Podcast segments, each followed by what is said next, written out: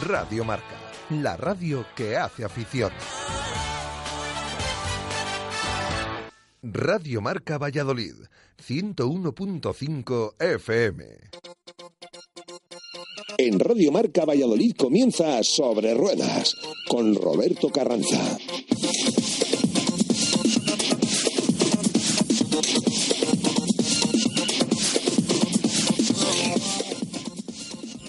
Buenas tardes a todos ustedes. Siete y media de la tarde, como siempre, miércoles, programa sobre ruedas en Radio Marca Valladolid 101.5 su dial de motor. Vamos a empezar nuestro programa de hoy, como siempre, con invitados especiales. Eh, en nuestra izquierda, nuestro piloto preferido, Luis Palmero. Buenas tardes. Buenas tardes, Roberto.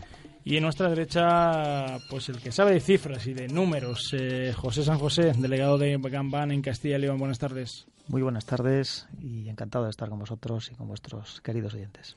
Bueno, pues sí, vamos a hablar de competición. Luis, eh, te toca. La verdad es que estamos a final de temporada, están las competiciones al rojo vivo en todos los aspectos, pero vamos a ver, vamos a hablar de lo que eres tú, del Drives, eh, de la escuela Drives Academy. Pues sí, bueno, para hablaros de Drives Academy habría que remontarse un poco a lo que es Drivex, ¿vale? Drivex, para que todo el mundo lo tenga en cuenta. Drivex es un equipo motorsport como ya he dicho en otros programas, eh, nace de parte de Pedro de la Rosa y Miguel Ángel de Castro. Esto es algo, una información que poca gente sabe, no sabe nadie que Pedro tiene ahí un equipo de carreras. Y bueno, y actualmente disputamos, estamos en el campeonato de Fórmula 3000, también con un Fórmula 3 supermoderno. También estamos en el campeonato Open GT, ¿vale? De, de turismo, es el GT Internacional de Turismos, con un nuevo coche que, que ha adquirido nuestro equipo, que es el Audi R8 LMS es un aparato importante este. Y luego aparte tenemos un equipo competición que corremos a nivel nacional con los Volkswagen Sirocco, que bueno, mucha gente les ha, les ha visto, y yo mismo corro con un mini challenge, ¿vale? Copa España, estoy haciendo también el Campeonato de Turismos de Madrid, que en este estoy luchando ahí bastante porque estoy en tercera posición, muy cerquita del segundo, a 11 puntos, a ver si les pillamos. Y bueno, pues Drivex, como ya he dicho, es una estructura de competición y allá en el 2011 nació un proyecto que se llamaba Drivex Academy eh, este proyecto nacía básicamente porque se detectaba que hacía falta, o sea, había una necesidad de tener ingenieros mecánicos españoles. No había nadie formado, había muy poca gente formada para poder dar la asistencia o, trabajar en un equipo de competición. Y siempre se recurría fuera, a gente que está trabajando fuera, etcétera, etcétera. Entonces, Drives Academy, pues em, lo que puso en marcha fue un curso, un máster, algo así, es como un máster universitario, es una formación académica que se imparte allí, en nuestras salas, y la ventaja que tiene esta, esta formación es que aparte pueden hacer las prácticas directamente allí en el equipo de carreras y, bueno, pues formar parte, dan cursos de conducción, práctica y teórica directa allí. Y bueno, es una manera de, dar la oportunidad a jóvenes que quieren ser mecánicos, ingenieros de la competición y tenerlo aquí, aquí en, España. En concreto en Madrid en nuestra sede de competición. Y bueno, pues por ahí van, van un poco los tiros esto de Drives Academy, ¿vale? Es una escuela en la que damos formación a jóvenes ingenieros, mecánicos y dando la oportunidad sobre todo de estar en competición. Sin ir más lejos, los, los anteriores, las anteriores ediciones de, de Drives Academy, una vez finalizado el curso, ¿vale? No recuerdo exactamente cuántas horas son, creo que son unas 500 horas o algo así. Una vez acabado se van a hacer prácticas. Normalmente les destinamos por equipos de competición y, por ejemplo, tenemos algo muy destacado que tres de nuestros alumnos se quedaron trabajando en la fábrica de Koenigsegg, ¿vale? fabricando el nuevo eh, Agera, creo que se llama. Y bueno, pues es una manera de dar una salida al mercado laboral para ingenieros de competición y aparte pues aprender, aprender este, este oficio. Bueno, vamos a hablar de, cifras, que es lo que nos gusta a nosotros. Aquí en este programa vamos a tener libertad de hablar de cifras económicas, de potencia, absolutamente todo, como siempre. Eh, vehículos que tenéis en la escuela de drives, potencia, características. Vamos a empezar, si quieres, por el Mini, que es el que más conoces. Mini, el Mini Challenge, bueno, este es, eh, tenemos dos, dos vehículos de estos, uno es un coche escuela, el otro es con el que competimos. Bueno, es un coche básicamente de serie, que se le pone unas barras de competición, se mejora un poquillo el motor, se aligera un poco más el peso, pero es muy de serie. O sea, el motor es el que encontramos en, en el John Cooper Cos, eh, real, un poquito más evolucionado, pero, pero nada más.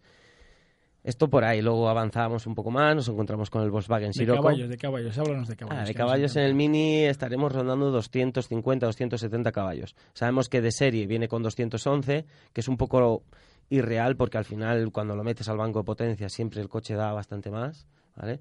Pero bueno, rondamos sobre ahí, 260 caballos con el Mini. No es mucho, ¿eh? todavía es, es bajito. ¿El siguiente paso que tenéis en la escuela? El siguiente paso sería el Volkswagen Sirocco, ¿vale? que ya esto entra a ser un poquito más, un poco más serio, son 380 caballos de coche, con diferencial regulable, cambio de levas en el volante, bueno, es un chasis bastante más ligero, es mucho mejor coche, nada que ver, es, es un paso más arriba. Bueno, es un gran paso. ¿eh? Un gran paso, ya solo los caballos lo dicen, pero sigue siendo tracción delantera, o sea, sigue siendo algo muy escuela, muy, muy fácil de llevar en cierto modo, ¿vale? Como hablamos de cifras, por ejemplo, cuéntanos cuánto puede costar un Mini, un Mini de la Challenger. Bueno, yo creo que en su día los Mini Challenge eran estos, los últimos que se vendieron creo que fue en 2011, porque ya se dejó de, o sea, dejó a ver la Mini Challenge, y yo creo que rondaban los 50, 40 mil euros estos coches. Lo que es solo el coche, ¿no? Sí, solo el coche, o sea, compras el coche y sin más. Luego ya si querías recambios, etcétera, pues no, no tengo cifras, pero por ahí ¿Y qué, ¿Y qué podía costar hacer una temporada de la Mini Challenger? Pues mira, la Mini Challenge eh, en su día se, hacía con dos pilotos, entonces esto era, son, eran carreras de, de, relevo, entonces bueno, pues permitía compartir los gastos con otro piloto, pero sobre unos 30.000, 40.000 euros hacer la temporada completa. Aparte del coche, claro. Aparte del coche, claro, sí, sí. Bueno, el siguiente escalón me dices que es el Volkswagen Sirocco. El Volkswagen Sirocco, que ahí entraríamos en unos precios de temporada de 70.000, 80.000 euros. Es solo compensar que eh, cada carrera prácticamente habría que cambiar discos y los discos cuestan 3.000 euros, vamos entendiendo un poco los costes de esta competición. Unos neumáticos, un juego 1.600 euros. Eh, por carrera. Por carrera. Bueno, un juego de neumáticos. Por carrera piensa que gastas tres juegos de neumáticos. ¿En cada carrera? En cada fin de semana, entre libres, entrenamientos de clasificación y carrera. José, ¿estás sumando, estás sumando cifras? Sí, yo creo que esto es para gente sin recursos. ¿eh? Es totalmente sin recursos, sí. sí. por eso siempre hace falta el apoyo de apoyo de, instituciones, empresas, eh, marcas, más que empresas, marcas. Porque si lo traduces a empresa se va más a un negocio, un negocio un tanto oscuro, que no gusta. Entonces una marca lo que hace es apoyar a un talento, un deporte en el que se involucra, ¿vale? Entonces, por eso hace falta. Vamos a seguir subiendo escalones. Mini Challenger, tenemos el Sirocco y después... Luego tenemos una serie de coches que ya no serían escalones, sino que serían más o menos parecidos en cuanto a, prestación, pues tendremos un Ferrari 430 un Ferrari 430 escudería, ¿vale? este, son 550 caballos, motor V10, esto ya es tracción trasera, cambio en el, en el volante, pero es muy parecido a un coche, a un Ferrari de calle, o sea, tampoco va mucho más allá. Esto es un escalón gordo. Luego tenemos un Radical, que esto es un, un prototipo de Le Mans, muy parecido, si os imagináis los coches de Le Mans, pues va a ser esto, lo que pasa es que lleva un motor motor de moto, vamos a decirlo así. Es un motor de Hayabusa, un 1300, un poco modificado. Y bueno, pues la relación peso-potencia hace que sea un coche pues casi más rápido que el Ferrari, ¿vale?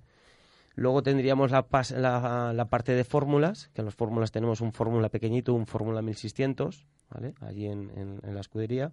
Y ya la parte más gorda, que en esta está mucho más involucrado Pedro Martínez de la Rosa y Miguel Ángel de Castro, que es en la parte de F3 que en F3 tenemos el actual Fórmula 312, que es el nuevo, es con el que se corre la Fórmula 3 europea, y también tenemos el F308, que sería el anterior, ¿vale? O sea, como, como el modelo anterior.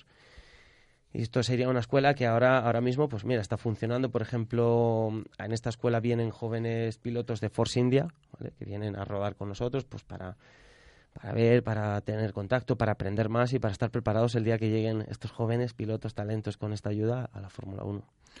Bueno, pues háblanos también de, algo que está muy de moda, que lo estamos viendo en revistas, en televisión, en cursos de conducción, en policía. ¿Qué es el Easy Drift? Easy Drift, exactamente. Pues como, bueno, la traducción de Easy Drift sería un derrape fácil, ¿vale? Es algo, algo así por el estilo. Estos son unas carcasas que ha inventado una marca francesa, el cual nos dio a nosotros la distribución oficial aquí en España, ¿vale? Son unas carcasas, para que la gente lo entienda, de nylon que se colocan en las ruedas traseras de un coche delantera. Esto te permite hacer curvas eh, hace, o, mm, simular el sobreviraje, eh, aquello, se me ha ido de atrás el coche, te permite simularlo a muy baja velocidad. De tal manera que, como, o sea, por ejemplo, eh, cuerpos y fuerzas del Estado, policía, guardia civil, lo usan para entrenamientos para formar a sus, a, sus agentes para que estén bien preparados. Entonces estos cursos, estas carcasas, al ser DriveX un poco el distribuidor y yo a tener la, la, cercanía aquí en Valladolid, bueno, pues hemos estado trabajando para traerlo. Vamos a organizar un curso en noviembre en el circuito FK1, en el que la gente se podrá apuntar en un precio, la verdad es que bastante asequible para el coste que lleva todo esto, ¿vale? Y ahí se podrá apuntar, disfrutar de un curso y aprender unas técnicas que para mí, para mi forma de ver, que yo soy instructor de la escuela Porsche, estoy todo el día montado en los circuitos, creo que es esencial que cada conductor, que cada conductor por lo menos tenga una mínima noción de cómo se conduce, no de cómo se circula, porque al final nosotros, yo, por ejemplo, como instructor, yo al que recibo es al que viene de la autoescuela. Y el 90% no sabe conducir. Sabe circular porque le han enseñado, pero no sabe conducir. Entonces, cuando se encuentra un problema en la carretera, casi es de lógica que no lo sepa superar, porque es que nunca antes lo ha vivido. Entonces, con estos cursos lo que vamos a intentar es traer aquí, eh, bueno, pues que la gente aprenda y que lo disfrute. José, ¿has oído la diferencia? Circular y conducir. Sí, sí, lo suscribo porque además sabes que es una de mis obsesiones, precisamente la formación y siempre que puedo me apunto a todo este tipo de cosas porque realmente uno cree que sabe, pero lo que acabas de decir, hasta que no se te presenta la eventualidad, pues... pasa, sí, todo el mundo cree que sabe. Hay una, una teoría que nosotros hacemos siempre, es ¿qué puntuación como conductor te darías? ¿Vale? Del 1 al 10. Un 7, un 8. Y es que todo el mundo se da el 8, incluso hay gente que el 9. Y si el 10 es Fernando Alonso, el 9 eres tú, ojo, eh, pues, pues tendrías que estar lo mismo en, en otro equipo de Fórmula 1. Tenemos un concepto totalmente diferente de la realidad de cómo conducimos, ¿sabes? Pensamos que somos buenos y al final... Yo, muchísimas veces eh, que hablamos de estas cuestiones siempre digo lo mismo. Igual que en cualquier forma, en cualquier carrera, en cualquier oficio, mm, un señor acaba medicina, tiene que hacer un MIR, tiene que aprender, tiene que ver casos. Eh, un señor acaba derecho, tiene que hacer una pasantía, tiene que estar ahí haciéndose un máster, tiene que... En fin, hasta que ya realmente navegue por sí solo y sepa de qué va la historia, requiere un aprendizaje. y el automóvil, pues pasa igual. Un carnet de conducir te lo dan con... Es un examen de mínimos, pero luego, claro, hay que aprender, hay que formarse y, claro, también también eso cuesta dinero. Yo comprendo que las familias, los padres, y yo lo soy, acabo de pagar precisamente esta mañana la autoescuela el carnet de mi hijo mediano, todavía me quedaba pequeña, y claro, cuando llegan las autoescuelas hay que pagar, vale un dinero, pero luego es que la formación, y yo sí que les voy a enviar la formación, la formación vale más, muy, mucho más dinero, pero al final te da tranquilidad y te da solvencia. Sí, sí, es, es importante. Por eso eh, vuelvo un, poco más a, a, lo mismo a Drivex, que es donde veníamos la formación es vital. Entonces, eh, Drives como, como institución deportiva, una de las más importantes aquí en España, lo que se vuelca es en esto. Yo tengo la suerte de, estar allí, ser partícipe de todo esto, ser coordinador de muchos cursos de conducción, ser monitor. Soy un poco, hago un poco de todo ahí en la escudería y bueno, contento, contento de, de aportar este pequeño granito a cada alumno que se monta a mi lado y, y, evitar aquel accidente. Además se ve que lo vives. Sí, yo, yo lo vivo, yo lo vivo porque es que me encanta, me encanta que enseñar a conducir, es un poco peligroso porque al final montarte en un coche de 450 caballos al lado derecho, explicar a alguien que, imaginaros cómo va este tío, ¿ah? se monta en un Porsche y dice, voy a ir a tope por allí. Y llevas ahí a, a alguien que, que dice, por favor, pórtate bien. Pero bueno, la verdad es que se portan bien, se dejan enseñar y, y oye, agradecido y ahí seguimos. Bueno, yo he podido rodar contigo unas cuantas veces. Es verdad, lo, estaba pensando cuando te estaba mirando y, la verdad es que me acuerdo del curso que viniste a hacerlo con nosotros y bueno, pues tú lo viviste, lo viviste en, primera persona, cómo, cómo fue, cómo la, la, la, actividad que hay, cómo se aprende, cómo se evoluciona. Me acuerdo que al principio por la mañana, eh, no te ofendas, ¿eh? pero no dabas pie con bola y al final por tarde éramos los más rápidos de la pista, o sea, éramos de los más rápidos como que nadie nos tosía, ¿te acuerdas? que íbamos pidiendo paso, paso, paso, paso. el concepto de pilotaje, por ejemplo, que estamos hablando del circuito de Montmeló. Estamos hablando de Montmeló, de que estábamos en Barcelona. Con vehículos de 500 caballos con final de recta, frenadas a fondo de 270 o 260 por hora de 270 a 80 o 90. Que 80 que frenábamos en nada, ¿verdad? En nada, ¿no? Entonces, bueno, eh, la edad también, la edad también importa mucho, pues hay gente y la confianza. eso, la gente joven que tira saco y al final no rueda, al final lo único que hace es gastar neumático, derrapar y, y no conseguir ir fino, porque al final la condición la más importante es trazar fino sí. en los circuitos, ¿no? Entonces al final vimos que después de, casi 70 vueltas... Pero mira, ya casi gracias a que digas tú esto, ahí, por ejemplo, damos formación a todo tipo de personas. Desde el que no sabe conducir porque se monta en el coche y da y, realmente no sabe, solo sabe ir de casa al trabajo, hasta gente como tú que tienes experiencia más que de sobra, mundo de competición. Este año estás haciendo el Campeonato Nacional de, de Rally Todoterreno y vas allí a perfeccionarte desde un nivel medio a un nivel muchísimo más alto. Entonces ahí damos formación para todo, tanto como para genios como para gente que no, que no, que no sabe conducir. Y la gente no se da cuenta que muchísimos pilotos, muchísimos pilotos van a cursos de conducción. Sí, sí, o sea, infinitos pilotos. Eh, podría decir un montón de nombres, ¿vale? Pero claro, los pilotos también van a, clases de conducir. Yo mismo, tengo que decir, yo empecé en esto yendo a, clases de conducción. Emilio de Villota, María, eh, cuando iba a la escuela de Drivex. O sea, siempre, siempre hay que estar en formación, ¿eh? Siempre. Bueno, pues ¿qué os parece si hacemos una pausa aquí en Sobre Ruedas en Radio Marca 101.5 FM y seguimos hablando del mundo de la competición, del mundo del motor, del mundo de las pruebas y sobre todo del mundo de las cifras con José San José? Radio Marca Valladolid, 101.5 FM.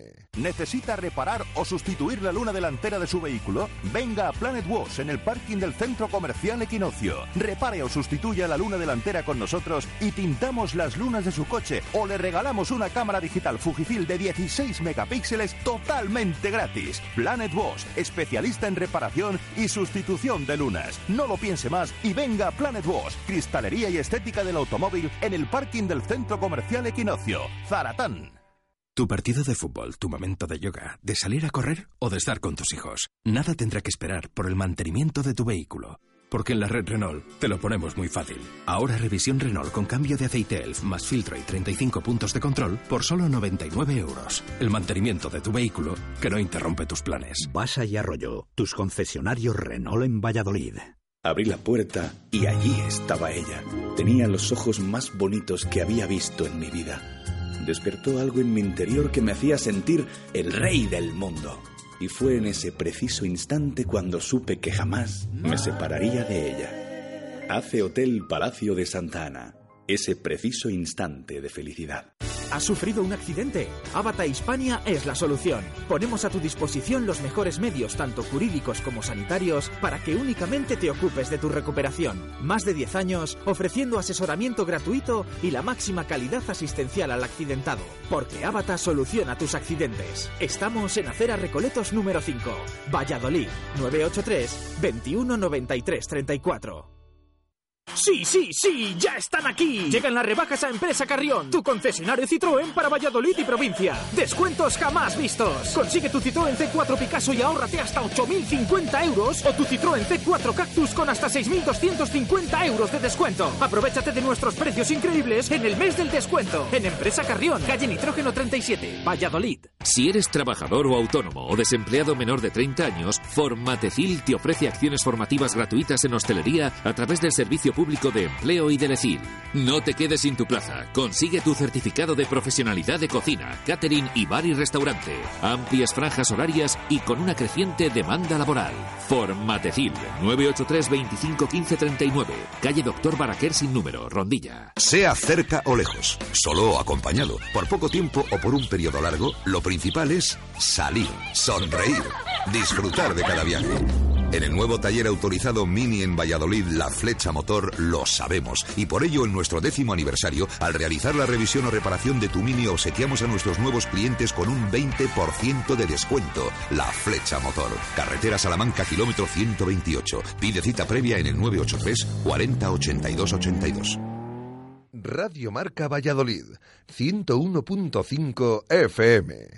¿Cómo estás? Pues muy buenas tardes, muy bien, encantado. Bueno, cuéntanos cómo está el panorama del sector en Castilla y León. Bueno, está animado, está animado y hay que decir que bueno, pues eh, las matriculaciones de los turismos y los todoterreno en Castilla y León subieron un 14,8% en, en la primera quincena de septiembre. ¿eh? Han alcanzado las casi 800 unidades, 790 exactamente. Y concretamente son las ventas de empresas las que más se incrementan, ¿no? con una subida del 26,2% hasta alcanzar un volumen de 154 unidades. Esto es consecuencia de que han mejorado las perspectivas económicas, que se vuelve a invertir en una partida tan estratégica como son las flotas y bueno, las alquiladoras, pues por parte también se han desplomado a un 100%, un 100% debido a que se acabó el verano. Con el periodo vacacional, pues se les acaba un poco el, negocio. ¿no? Las matriculaciones de los particulares, que son los que más se benefician de las famosas ayudas del plan PIB y demás, pues han subido un 12,6% en la primera mitad del mes, pues con 636 unidades eh, comercializadas. Aunque efectivamente, bueno, pues la, la confianza del consumidor ha aumentado, es el, el plan PIB 8 el artífice de toda esta historia, de que llevemos dos años creciendo. ¿eh? De hecho, como no se continúe asegurando que para enero del 2016 haya planes PIB, pues mucho me temo que la tendencia positiva pues no, no va a tardar en, invertirse. Y de usados hablamos también que bueno pues han subido un 8,8% los coches usados. ¿eh? En realidad hasta agosto son 58.871 unidades. Estamos hablando de Castilla y León, ¿eh? no de toda España.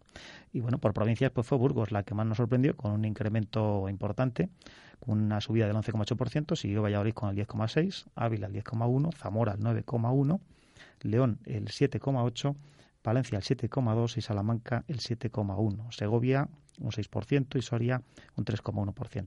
Tenemos, seguimos teniendo un mercado pues muy dominado por, por, los particulares, que se venden entre ellos mismos los coches y demás. Y bueno, aunque los eh, profesionales, los concesionarios, los compraventas siguen ganando terreno, pues en realidad eh, los vehículos realmente deseados, los que realmente la gente quiere, entre 3 y 5 años, pues siguen estando en manos de los, de los profesionales. ¿no? En todo caso, hay que reconocer que, el Plan PIBE está siendo el principal artífice de, toda esta actividad que estamos teniendo con los coches últimamente. ¿eh? Seguimos con el lastre de que bueno, el 52% de los coches que se venden siguen teniendo más de 10 años, hablando de usados, pero bueno, es el mercado que tenemos y es un poco los, eh, los coletazos de la crisis, claro. O sea que el sector del automóvil está mejorando y los concesionarios están asomando un poco la cabeza. Sí, hombre, después de ocho años de crisis muy dura, muy durísima, pues están empezando a asomar la cabeza, como bien dices, pero todavía queda mucho por pagar y mucho que amortizar de, todo este, de toda esta desgracia de ocho años durísimos, con pólizas de crédito interminables y con muchas vicisitudes, que bueno, pues poco a poco vamos, estábamos necesitados de alguna alegría, ¿no? También hay que decir que bueno, pues eh, se acaba de presentar hace pocos días eh, en Madrid y estuve presente el, nuevo, la, séptima edición del libro blanco de Gambán. Para el que no lo sepa, el libro blanco de VO de Gambán es un libro que se edita con unos muestreos exhaustivos a, todo, a toda la nación, ¿no? Se, hacen muestreos en todas las provincias, en, todo, en todas las partes, ¿no? Uno no es como uno se ve, sino como los demás le ven, ¿no? Entonces, realmente, este libro, que en este caso ha sido mm, también patrocinado por Das Auto, que es la, franquicia de vehículos de ocasión de Volkswagen, pues nos traen datos eh, realmente sorprendentes, ¿no? Y viene a decir, por ejemplo, un dato, casi la tercera parte de los compradores de usados a particulares, los que compran a los particulares, acaba por arrepentirse. Una, vez más, una vez más, desde aquí aprovecho para decir que, hombre, si van a comprar un coche usado, que ya por sí, pues en principio siempre entraña un riesgo, pues hombre, que lo compren a un profesional que por lo menos van a tener unas garantías, unos contratos en condiciones, una posibilidad de recompra, una posibilidad de desestimiento, un montón de cosas que realmente les, les van a venir muy bien y que les van a garantizar la inversión, ¿no? Y bueno, pues la verdad es que hay detalles, por ejemplo, el usado es la primera opción de compra para tres de cada cuatro conductores. O sea, realmente vamos recuperando, vamos recuperando actividad económica, pero la gente está comprando con mucha cabeza, con mucha cautela. O sea, si lo puede hacer con 20.000 euros, no se gasta 40. Y, y, queman todos los cartuchos, o sea, miran todo, todo lo que haya que mirar. El problema está que tenemos un verdadero agotamiento del mercado de segunda mano. En estos ocho años han dejado de vender tres millones y medio de coches, de coches nuevos, que faltan ahora del mercado de segunda mano. Entonces, bueno, pues entre los planes PIB y lo que ha ido al desguace y demás, tenemos eh, ahora mismo más, más problemas para, para comprar que para vender realmente. ¿Puede que sea interesante ahora mismo comprarse un coche nuevo mejor que uno de segunda mano? Pues en muchos casos sí, porque los incentivos eh, del plan PIBE pues hacen que, bueno, como el parque nuestro es el más viejo de la Unión Europea, solo después de Grecia, por desgracia, pues claro, como hay tantísimo coche viejo, todos tenemos ya coches con ciertos años, pues claro, es muy tentador. Y, entre los descuentos, en los planes PI y demás, y además que a lo mejor no encontramos en el mercado de ocasión un coche de pocos años que nos guste, pues efectivamente mucha gente está emprendiendo el camino hacia el nuevo, que en este momento es casi más, más interesante. Estamos finalizando este año 2015, estamos en el último trimestre y aconsejarías que este último trimestre es un buen momento para el comprador de obtener gangas, y digo gangas en el buen sentido de la palabra, en los concesionarios? Bueno, tradicionalmente se decía que efectivamente el último trimestre sobre todo el último mes del año era el mes en el que más eh, eh, cosas se conseguían, mejores ofertas y demás, por aquello de los rápeles, de llegar a objetivos, etcétera, etcétera. Hoy realmente, y más después de la crisis, y hoy todavía, porque aunque decimos que hemos dejado atrás la crisis, bueno, entre comillas, todavía seguimos eh, muy, muy justitos, ¿no? Hoy puedo decirles que, que realmente cualquier mes empieza y se cierra al máximo O sea, igual que, por ejemplo, también a veces me preguntan, ¿cuándo van más los coches al taller? ¿Antes de vacaciones y tal? Pues, hombre, antiguamente sí, hace 30 años sí me acuerdo de ver el taller de mi padre lleno de coches en junio. Es que me voy de vacaciones, prepárame el coche que me voy de vacaciones y tal. Hoy no, o sea, llevamos ya 25 años que los coches ya te avisan en el cuadro de que te toca, la revisión y si el cliente cumple las revisiones ordinarias, en todo momento está listo para irse de vacaciones. Entonces, un poco por eso digo que ya esas ofertas de fin de año cada vez van siendo menos, porque estamos permanentemente con las mejores ofertas. Y ya que hablas del fin de año, pues hombre, hay que, no podemos evitar que a fin de año tenemos elecciones. ¿Eh? Y bueno, pues desde Gambán hemos mandado una batería muy intensa que aquí encima de la mesa lo tengo y no amenaza a nuestros queridos oyentes con contársela entera, pero pues, hemos mandado aquí la carta a los Reyes Magos, a los distintos eh, partidos políticos para que nos tengan en cuenta a los consumidores, a los conductores, a todo lo que tiene que ver con la automoción, que es una una vaca lechera a la que ordeña muchísima gente eh, y bueno, realmente yo creo que serán sensibles a nuestras propuestas, luego veremos a ver el caso que nos hacen, ¿no? Después de ganar veremos, veremos el caso que hacen. ¿Verdad? Qué difícil es todo esto, ¿eh? Bueno, la verdad es que al final, bueno, pues en la sociedad todos conducimos, todos circulamos, todos tenemos que aprender, como decía nuestro querido piloto, a, conducir y a llevar las cosas y por supuesto también eh, bueno pues tanto los periodistas que al cabo del día han hablado de 20 o 30 cosas diferentes y no son especialistas en a lo mejor ninguna de las 20 o 30 pero también pasa con el mundo de la política que efectivamente tienen que atender a todos los deseos de la sociedad y no siempre claro están eh, duchos en, todas las materias ¿no? de ahí que, que las asociaciones tengamos que estar permanentemente encima eh, avisando, pidiendo, aconsejando, proponiendo y realmente pues el que no llora pues no, no mama, ¿no? También es un buen momento para la compra de vehículos en empresas. Ahí parece ser que el sector de la empresa está abriendo un poco más la mano, los bancos también, las financieras también. Sí, la verdad es que el canal empresas ha subido bastante, sobre todo donde más se ha notado en las grandes cifras es, es con las flotas. El, el, aumento de actividad económica pues ha permitido que, que, vuelvan a invertir en flotas que se estaban haciendo muy antiguas, muchas de ellas se estaban apurando ya demasiado. Pero bueno, y luego con respecto a las pymes, que son la mayoría, son las grandes olvidadas de este país y son la mayoría, pues efectivamente financiación hay. El problema está en, bueno, pues que, vamos saliendo, pero con mucha, mm, o sea, no, no para creérnoslo del todo, digamos, ¿no? O sea, vamos con mucha cautela. La gente, yo creo que si se ha aprendido una lección de estos años de crisis es que, bueno, pues que hay que andar con mucha cautela, no no, no creérnoslo, digamos, ¿no? Si podemos hacer una operación de 50.000, pues vamos a ver si la hacemos con 30, ¿no? Esa es un poco la política que estamos viendo. Sí, el dinero en el bolsillo, que es lo más importante al final, ¿no? Sí, sí, sí, la realidad es esa. Por eso, por eso la primera opción de compra para el 70% de los españoles es el vehículo de ocasión.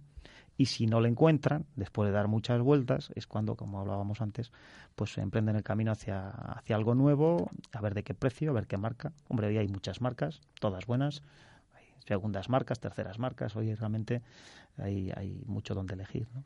Bueno, antes de terminar el programa, que nos queda poquito tiempo, estamos a principios de octubre, ¿qué opináis así a grosso modo del tema pingüinos? No queremos meternos en ningún sin entrar en, sin entrar en un tema político. Sí, sí, por supuesto, claro. ¿Por qué? Porque es un tema político. Personalmente, como, como, Personalmente, lo que, aficionado al mundo del motor, lo que creo de dos o cuatro ruedas. Es que desde hace ya años, cuando Pingüinos se celebraban en Tordesillas, mi humilde opinión, ¿eh? luego cada uno que me dé las que quiera. Cuando se celebraban Tordesillas, esa desunión que hubo, luego Tordesillas por un lado, Pingüinos por otro, Motauros. Bueno, pues que entre nosotros mismos nos, nos pegamos de, de tortazos y al final lo que se ha conseguido es que Pingüinos no funcione.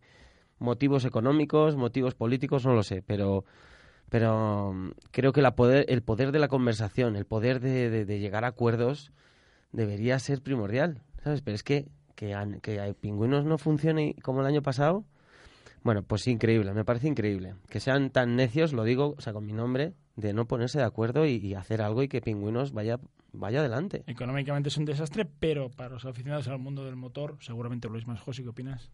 Hombre, yo la verdad es que siento Pingüinos, lo siento de verdad que no se lleve adelante. Cuando mencionabas Tordesillas, pues hombre, es el querido pueblo de mi madre. He vivido la concentración allí muchos años eh, bueno, pues hay, esto es como cuando se cae un avión, no se cae por una sola razón, normalmente hay más de una y a veces hasta las desconocemos, ¿no? Entonces, bueno, pues efectivamente, independientemente de lo que haya dentro de la casa de pingüinos, que también está publicado y que se saben los desencuentros que hay, las circunstancias que tengan entre el tesorero José Manuel Navas y, Mariano Parrillada, independientemente de lo que en su casa haya o no haya, pues también, eh, pues bueno, pues se ha hecho de pingüinos, se ha hecho de pingüinos un asunto, mm, o sea, un asunto político, ¿no? Y bueno, pues ahí no, no, no voy a entrar, no es el, no creo que sea el momento de hablar de eso pero realmente unos por otros, pues la casa sin barrer. Entonces, bueno. Eso es. Vamos a ver si esto llega a buen puerto. Les vamos a dar, tienen tres meses. Está muy complicado porque organizar una concentración para más de 20.000 personas no se hace en dos semanas. Y bueno, pues no vamos a echar más leña al fuego, sino al revés, pues vamos a intentar ayudar a la concentración eh, invernal Moteros, que, que, por excelencia, por ahora, que es la única que queda, va a ser Motauros, que se celebrará en Tordesillas. Hablaremos con su responsable, Juan Carlos, que estará en estos micrófonos con nosotros. Y seguiremos hablando del mundo del motor, aquí en este programa en Sobre Ruedas, en Radio Marca Valladolid 101.5 FM, todos los miércoles a las siete y media de la tarde en directo. Bueno, pues muchísimas gracias a los dos, eh, Luis Palmero. Gracias, gracias a ti por, por dejarnos contar un poquito qué hacemos, qué hacemos por Madrid y qué vamos a traer. Y nada, encantado que me llames las veces que quieras, aquí estaré. José San José, nuestro experto en cifras, en economía, en el mundo del motor, presidente de, de Gambana aquí en Castilla y León. Gracias por dejarme asomarme a esta ventana con vuestros queridos oyentes y por supuesto a ellos también por sernos fieles, fieles eh, oyentes. Nos vemos la semana que viene aquí en Sobre Ruedas, en Radio Marca.